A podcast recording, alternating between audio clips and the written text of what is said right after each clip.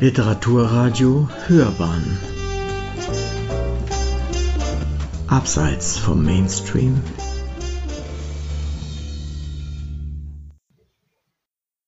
Frisch verliebt durch die Straßen schlendern, in ein Café oder ins Kino gehen? Können Sie ausgelassen tanzen, lachen und zufrieden sein, Fußball spielen und in den Urlaub fahren? Eine Familie gründen und Ihre Zukunft planen? Solche Vorstellungen scheinen auf den ersten Blick nicht zu unserem Bild vom Dritten Reich zu passen. Denn diese zwölf Jahre sind schließlich das finsterste Kapitel der deutschen Geschichte, geprägt von unfassbaren Verbrechen. Konnte es in dieser Zeit so etwas wie ein normales Leben abseits von Mord und Totschlag geben, ein Leben mit seinen alltäglichen Freuden, Nöten und Hoffnungen? Dieser Frage will das vorliegende Buch nachgehen und einen Blick auf den Alltag in der NS-Diktatur werfen, in Reaktion auf die eigentümlich zweigeteilte Erinnerung an die Diktatur, die bis heute das Geschichtsbild der meisten Deutschen prägt. Da gibt es einerseits die immer umfangreicher werdende wissenschaftliche Forschung über die Zeit zwischen 1933 und 1945, die ein beeindruckendes Wissen über die Strukturen und Ereignisse zutage gefördert hat. Und andererseits gab es und gibt es eine lange Tradition der Familiengeschichten, in der die individuelle Erinnerung der Eltern- und Großelterngeneration vorherrscht. Das Erinnern und das Wissen standen und stehen sich dabei konkurrierend gegenüber ist das Album der Familiengeschichte vor allem mit den Themen Krieg und Heldentum, mit persönlichem Leiden, Verzicht und Opferbereitschaft gefüllt? Finden sich im Lexikon des Wissens in vielen Details die Kapitel Verbrechen, Ausgrenzung und Vernichtung? Dieses Lexikon bietet einen kognitiven Zugang zur NS-Zeit, das Album einen emotionalen. Ein Buch über das alltägliche Leben in der Diktatur kann einen Beitrag dazu liefern, diese Teilung der Erinnerung zu überwinden. Denn das verknüpft das Wissen um die Strukturen der Diktatur mit den Erlebnissen der Menschen in diesen Strukturen. Alltag und Verbrechen kommen hier gleichermaßen vor. So mag es gelingen, die Jahre zwischen 1933 und 1945 den Nachgeborenen ein wenig näher zu rücken und damit letztendlich nachvollziehbarer zu machen, weshalb so viele Menschen in diesem Land mit der NS-Herrschaft sympathisiert und das Dritte Reich über so viele Jahre hinweg unterstützt haben und andere nicht. Denn das ist bis heute die zentrale Frage in der Auseinandersetzung mit dieser Zeit. Weshalb konnte die Diktatur funktionieren? Damit hat das Buch zugleich ein denkbar aktuelles Motiv. Seit Jahren nehmen die Attacken auf die zivilisatorischen Errungenschaften unserer freiheitlichen Demokratie zu. Parlamentarier und Amtsträger werden diffamiert der Staat oft genug verächtlich gemacht und seine Ansprüche an die Bürgerinnen und Bürger nicht erfüllt. Populisten erhalten für ihren Kampf gegen das Recht und die Freiheit erschreckend viel Applaus. Ist die Wertschätzung für das Leben in einer Demokratie nicht groß genug? Wissen die Deutschen denn nicht mehr, wie sich ein Leben ohne Demokratie anfühlt?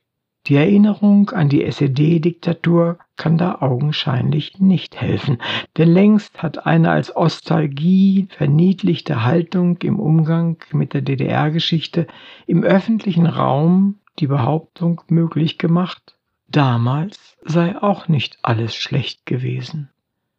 Das mag als tröstende Verklärung für die eigene Biografie menschlich nachvollziehbar sein, aber für einen gesellschaftlichen Lernprozess angesichts der Katastrophen deutscher Diktaturen taugt so eine Aussage indes nicht.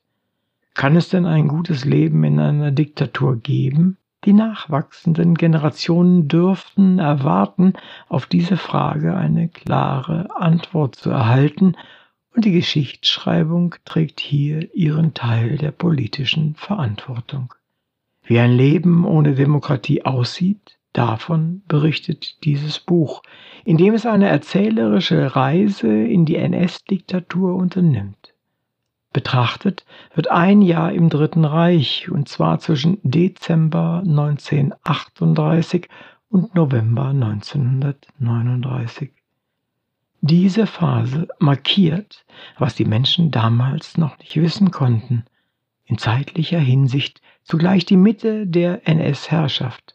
1939 dauerte sie bereits sechs Jahre an und sie hat noch weitere sechs Jahre vor sich. Während die ersten sechs Jahre von der Stabilisierung der Diktatur geprägt sind, werden die zweiten sechs Jahre mit Beginn des Zweiten Weltkriegs schließlich ganz im Zeichen des Niedergangs, des entfesselten Massenmords und der totalen Niederlage stehen. In dem hier gewählten Zeitabschnitt von zwölf Monaten werden zwölf Themen unter die Lupe genommen, die jeweils mit einem konkreten Datum verknüpft sind. Vom Wunsch nach Friede auf Erden wird beispielsweise im ersten Kapitel über das Weihnachtsfest 1938 berichtet, von Angst und Schrecken hingegen anlässlich des 30. Januar 1939, als Adolf Hitler im Reichstag die Vernichtung der jüdischen Rasse in Europa ankündigt. Andere Kapitel beschreiben, wie sich der Arbeitsalltag verändert hat, wie sehr die Intellektuellen verachtet werden, welche religiösen und spirituellen Angebote diese Zeit bereithält oder weshalb die Deutschen angehalten werden, auf ihre Gesundheit zu achten, beispielsweise auf Zigaretten und Alkohol zu verzichten. Auch wird daran erinnert, dass viele Menschen Urlaub machen und nicht nur in dieser Hinsicht dem offiziellen Versprechen auf eine gute Zeit vertrauen. Dies zeigt beispielsweise der 21. Juli 1939, an dem Tausende zur Kraft durch Freude Reichstagung nach Hamburg kommen. Dass es dann doch keine gute Zukunft gibt, wird spätestens mit dem 1. September 1939 klar, als wieder ein Krieg beginnt. Gerade erst haben die Deutschen des Ausbruchs des Ersten Weltkriegs 25 Jahre vorher gedacht. Die Bedingungen für das alltägliche Leben dieser zwölf Monate stecken die Diktatur und ihre Strukturen ab.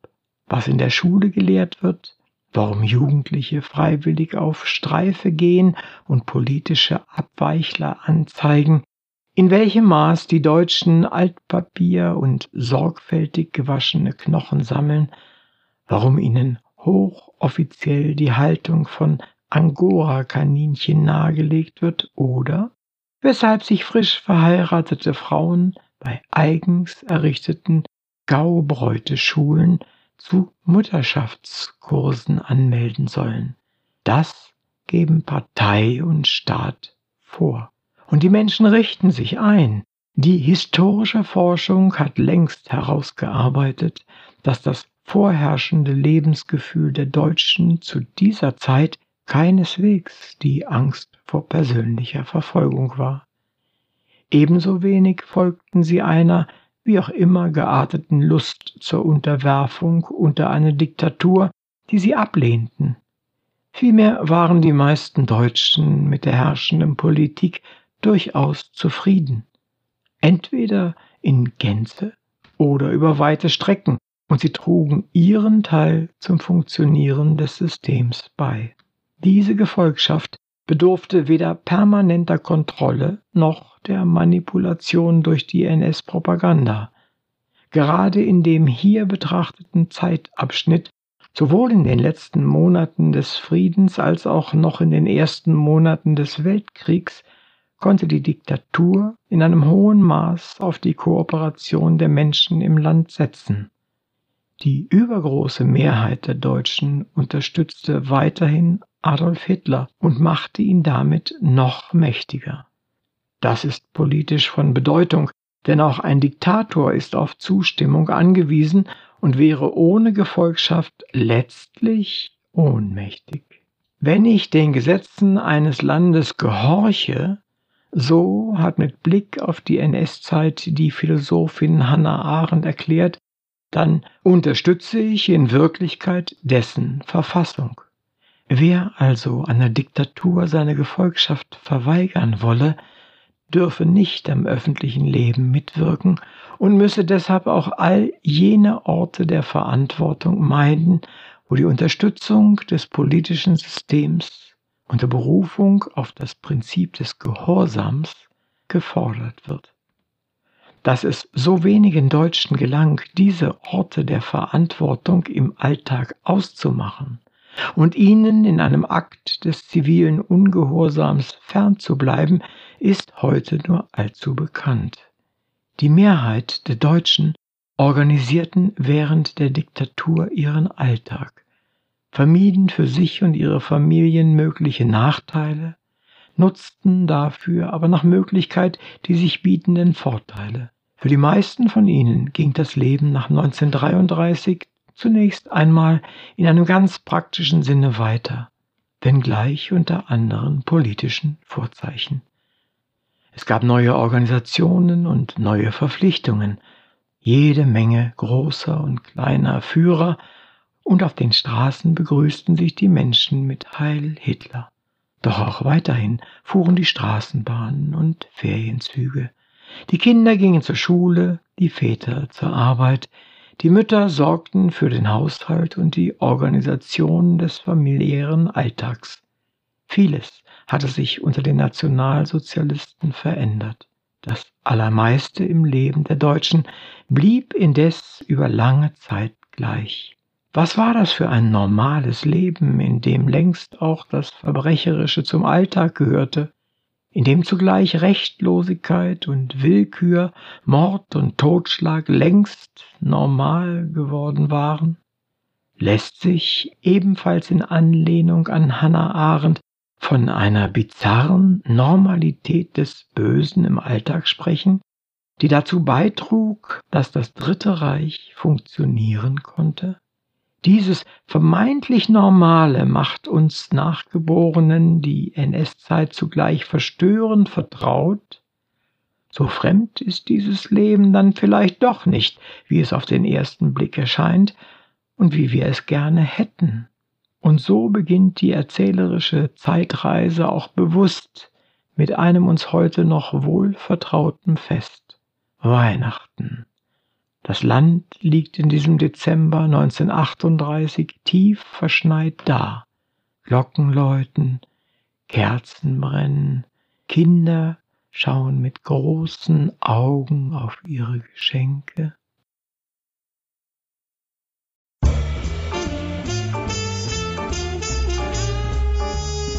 Literaturradio Hörbahn Abseits vom Mainstream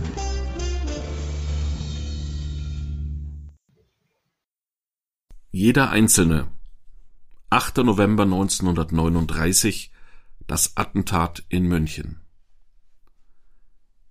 Der November ist ein stiller und dunkler Monat und nicht zuletzt wegen der seit einigen Tagen deutlich gesunkenen Temperaturen ist der Blick auf den kommenden Winter gerichtet. In diesem Jahr müssen sich die Deutschen auf einen Kriegswinter einrichten, vermutlich wird es weitere Einschränkungen bei der Versorgung mit Lebensmitteln und Heizmaterial geben. Der Alltag fernab der Front wird schwieriger, auch wenn derzeit die Entwicklung des Krieges vor allem an der Westfront nicht absehbar ist. Dort steht die Wehrmacht zahlreichen französischen und britischen Divisionen gegenüber, doch von einzelnen Zwischenfällen abgesehen ist der Krieg dort noch nicht vollends entbrannt, das ist aber zu erwarten. Angesichts dieser Aussichten und des nahen Winters ist vielen ein warmes und sicheres Zuhause in diesem November ein hohes Gut, und womöglich denkt mancher an die Zeilen aus dem Gedicht Herbsttag von Rainer Maria Rilke. Wer jetzt kein Haus hat, baut sich keines mehr, so heißt es dort, und wer jetzt allein ist, wird es lange bleiben. Diese Sorge vor drohender Heimatlosigkeit und vor Einsamkeit gehört traditionell zum November. Doch für dieses Jahr gilt das ganz besonders. Viele Tausende mussten auch 1939 aus Deutschland fliehen, haben Verwandte und Freunde zurücklassen müssen, die nun, um bei Rilke zu bleiben, wachen, lesen, lange Briefe schreiben oder in den Alleen hin und her unruhig wandern. Und ihnen obliegt das Gedenken an die Toten, das untrennbar mit dem Monat November verbunden ist. Am 1. November begehen die katholischen Deutschen Allerheiligen und sie besuchen an diesem Tag die Gräber ihrer Verstorbenen und schmücken sie beispielsweise mit Kränzen oder Gestecken aus Tannenzweigen oder, weil sie in dieser Jahreszeit zu den letzten blühenden Pflanzen gehören, mit roten und weißen Erikasträußen. Diese religiöse Tradition beschert vielen Gärtnereien in Deutschland ein willkommenes Zusatzgeschäft, wie eine Zeitung beispielhaft für die Stadt Duisburg notiert. Das gesamte Stadtbild, so heißt es in dem Bericht, sei geprägt von Menschen, die mit dem dekorativen Grabschmuck auf dem Weg zu den Friedhöfen seien. Wir sehen, wie die Friedhofsbesucher einer nach dem anderen nachdenklich Kränze oder Blumen für das Grab ihrer verstorbenen Angehörigen aussuchen und damit auf den nahegelegenen Friedhof wandern. Überall beugen sich Frauen und Männer in dunklen Kleidern über die Grabhügel, um noch etwas zu ordnen, eine Grabvase wieder zurechtzurücken oder sie neu mit Wasser zu füllen. Manche stehen auch im ernsten Vorüberwandern hier und da still, lesen die Namen auf den zahllosen Kreuzen und verharren auf einige Minuten im Gebet. Die christliche Hoffnung auf das ewige Leben prägt das Allerheiligen-Ritual, und das Symbol dafür sind die Kerzen, die auf den Gräbern entzündet werden. Doch die symbolischen ewigen Lichter flackern auf den deutschen Friedhöfen dieses Jahr nicht wie in den Jahren zuvor bis in die Nacht hinein. Denn seit zwei Monaten ist Krieg, und die Verdunklungsvorschriften lassen es nicht zu, dass auf Gräbern die Kerzen auffällig leuchten. Deshalb, so die offizielle Empfehlung, sollen sie möglichst frühzeitig angezündet werden, damit sie bei Einbruch der Dunkelheit auch tatsächlich abgebrannt sind. Andernfalls müssen sie rechtzeitig gelöscht werden. Im fränkischen Schweinfurt beschreibt die Drittklässlerin Traudel Meyer in ihrem Schulheft den Besuch am Grab des Urgroßvaters, den sie gemeinsam mit ihrer Mutter unternimmt. Die Leute auf dem Friedhof waren still, andächtig und traurig. Die Gräber waren mit Erika und Efeu geschmückt. Die Lichter mussten um fünf Uhr ausgelöscht sein. Nun sind die Toten wieder allein. Die Toten sind wieder allein, und die Lebenden, sie richten sich für den Winter ein. Im Grunde muss jeder Einzelne und jede einzelne Familie zusehen, wie sie durch die kommenden Wochen und Monate kommen.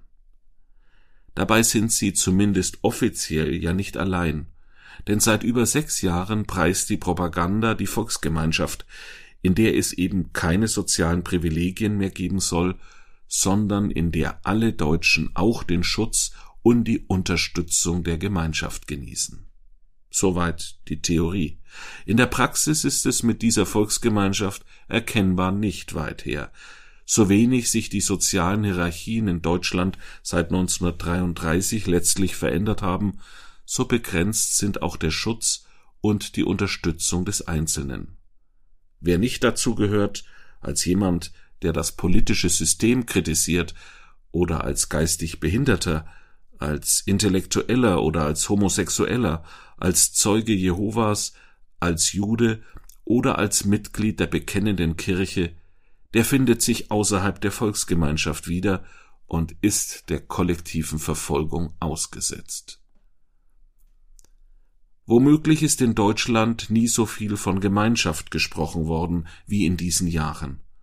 Ganz sicher gilt das in besonderem Maße für die Wochen seit Kriegsbeginn, denn das Beschwören kollektiver Kraftanstrengungen gehört traditionell zur Rhetorik einer Krise und erst recht eines Krieges.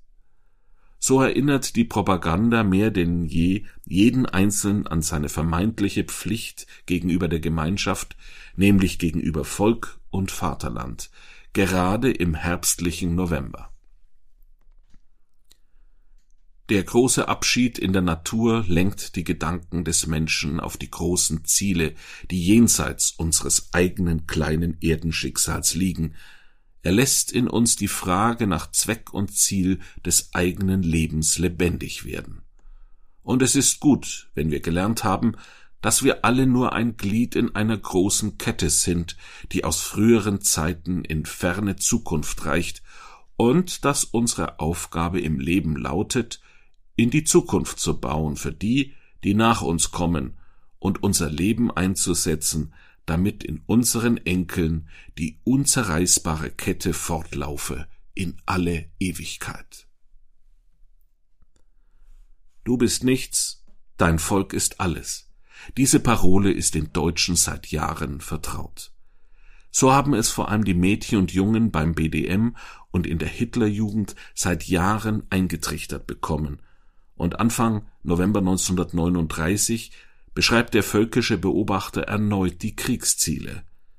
Gerade die Jungen, die jetzt möglicherweise ganz konkret den Dienst eines Soldaten im Krieg vor Augen haben, werden dabei noch einmal an ihre Pflicht gegenüber der Gemeinschaft erinnert.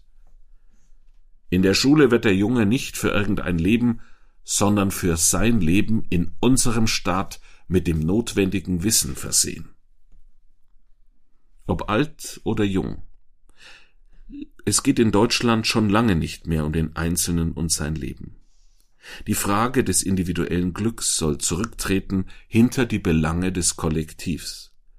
Individualismus ist zu einem Kampfbegriff geworden, um ein Verhalten zu diffamieren, mit dem sich ein Mensch dem Anspruch der Gemeinschaft angeblich oder tatsächlich verweigert. Hingegen sollen Begriffe wie Kameradschaft oder Schicksalsgemeinschaft an das Gemeinschaftsgefühl appellieren, das den Einzelnen auf das Wohl des Volkes verpflichtet. Das gilt nach Beginn des Krieges mehr denn je. Jetzt verlautet in den Zeitungen und im Radio, dass das deutsche Volk nur als Ganzes leben kann oder als Ganzes sterben müsse. Die Bereitschaft jedes Einzelnen füreinander einzustehen und in jedem Zeitgenossen einen Schicksalsgenossen zu sehen, entscheide über nicht weniger als die Zukunft Deutschlands. Hermann Göring mahnt Anfang November 1939 in seiner Funktion als Vorsitzender des Ministerrates für die Reichsverteidigung das Zurücktreten individueller Bedürfnisse angesichts der Interessen des Volkes an, und sein Aufruf trägt den Titel Jeder Einzelne hält Selbstdisziplin. Ausdrücklich fordert Göring die Mithilfe jedes einzelnen Volksgenossen. Ich erwarte von jedem einzelnen Volksgenossen, dass er die Größe und Schwere der Zeit versteht, dass er Haltung wahrt und Selbstdisziplin übt. Die Forderung, die ich an jeden Deutschen richte, heißt, ordne dich ein in das Ganze. Frage nicht zuerst nach deinem Recht, sondern handle nach der Pflicht, die die Kriegszeit dir auferlegt. Hier tritt sogar ganz offiziell das Recht des Einzelnen in den Hintergrund, was allerdings angesichts der Tatsache, dass Deutschland ohnehin kein funktionierender Rechtsstaat mehr ist, faktisch auch nicht mehr viel verändert. Haltung wahren, Selbstdisziplin üben und die Pflicht erfüllen sind allesamt Forderungen, die sich an den Einzelnen und sein individuelles Verhalten richten. Die Verstöße gegen diese Pflichten können im Alltag sehr verschieden sein. Dazu zählen in diesen Tagen etwa auch die verweigerte Spende für die Sammelbüchse in den Händen des SA-Mannes, das nicht korrekte Einhalten der Verdunklungsvorschriften oder der Versuch, in Zeiten rationierter Waren doch noch an begehrte Lebensmittel, Kleider oder dringend benötigte Schuhe zu kommen. Denn auch wenn von jedem Einzelnen laut Hermann Göring nun erwartet wird, dass er die Größe und Schwere der Zeit versteht, so dürfte er zunächst erst einmal an sich und seine Familie denken. Schließlich ist Krieg, und den heißt es zuallererst überstehen, an der Front ebenso wie zu Hause. Oberste Priorität hat im Alltag der Deutschen in diesem November die individuelle Versorgung mit Lebensmitteln und Gütern des täglichen Bedarfs. Für die NS-Führung ist das längst die zentrale innenpolitische Herausforderung. Josef Goebbels notiert in seinem Tagebuch, dass er und die Medien die Öffentlichkeit auf die bald kommende Textilkarte vorbereiten wollen, damit nun nicht ein Sturm auf die Textilwaren einsetzt und gleich alle Lager leer gekauft werden. Der Propagandaminister weiß nur zu gut, dass Versorgungssicherheit eine wichtige Grundlage für weitere Loyalität der Deutschen ist. Denn der Krieg selbst hat bislang nicht dazu geführt, dass die Menschen die Diktatur kritisch sehen. Es herrscht weiterhin erkennbare Zustimmung zur Politik der Regierung und zuweilen regelrechte Begeisterung angesichts der Erfolge im Krieg gegen Polen. Da soll die Stimmung doch nicht wegen der Verteilung von Textilien oder Lebensmitteln getrübt werden. Deshalb möchten auch die Zeitungen im Land den Eindruck erwecken, als gebe es von allem im Grunde genug. Zugleich, so die Drohung, werde gegen Verstöße bei der Warenverteilung energisch eingeschritten. Dementsprechend wird öffentlich über Strafzahlungen wegen unerlaubter Preissteigerungen angesichts vorgegebener Preisbestimmungen berichtet. So müssen im November 1939 verschiedene Fischgroßhändler und Fischräuchereien an Nord- und Ostsee bis zu 120.000 Reichsmark Strafe zahlen. Immer mehr Berichte werden publiziert über harte Strafen für Verstöße gegen die Kriegswirtschaftsverordnung und die einschlägigen Preisgesetze. So steht in Berlin eine 39-jährige Frau vor Gericht, die über mehrere Wochen hindurch größere Mengen Fleisch und Wurst ohne Bezugskarten erstehen konnte und diese dann gewinnbringend wiederverkaufte. Nur weil sie nicht vorbestraft ist, verurteilt ein Sondergericht sie nicht zum Tod, sondern zu zehn Jahren Zuchthaus. Solche Urteile sollen fraglos abschrecken. Mehr denn je ist jede Familie darauf angewiesen, noch sparsamer mit den Gütern des täglichen Lebens umzugehen. Aber zuweilen sind Neuanschaffungen eben doch nötig. So wachsen etwa auch in diesen Wochen Kinderfüße, wie sie wollen, und nicht, wie es die Versorgungslage gerade erlaubt. Abhilfe kann da eine Tauschbörse für Kinderschuhe leisten, die in Halle erprobt wird und zur Nachahmung in ganz Deutschland empfohlen wird. Und immer wieder gibt es den Appell, beim Heizen der Wohnungen und Häuser so wenig wie möglich Holz zu verbrennen, denn daraus machen wir Zucker, Spinnstoffe und andere wichtige Dinge, heißt es offiziell. Zwar wird unsere Versorgungslage durch die eroberten Waldgebiete Polens entlastet werden, so das Versprechen, aber diese Entlastung werde noch ein wenig auf sich warten lassen. Bis dahin heiße es Holz sparen und die Öfen möglichst mit Kohlen befeuern. Und wer jetzt keinen ordentlichen Fahrradreifen mehr besitzt, muss womöglich in der kalten Jahreszeit gleich zu Fuß gehen.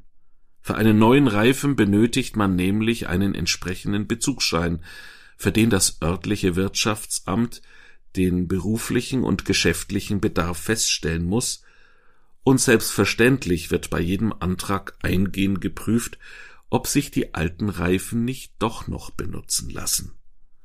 Überdies sei der Verzicht aufs Radfahren womöglich ein Akt der vaterländischen Klugheit.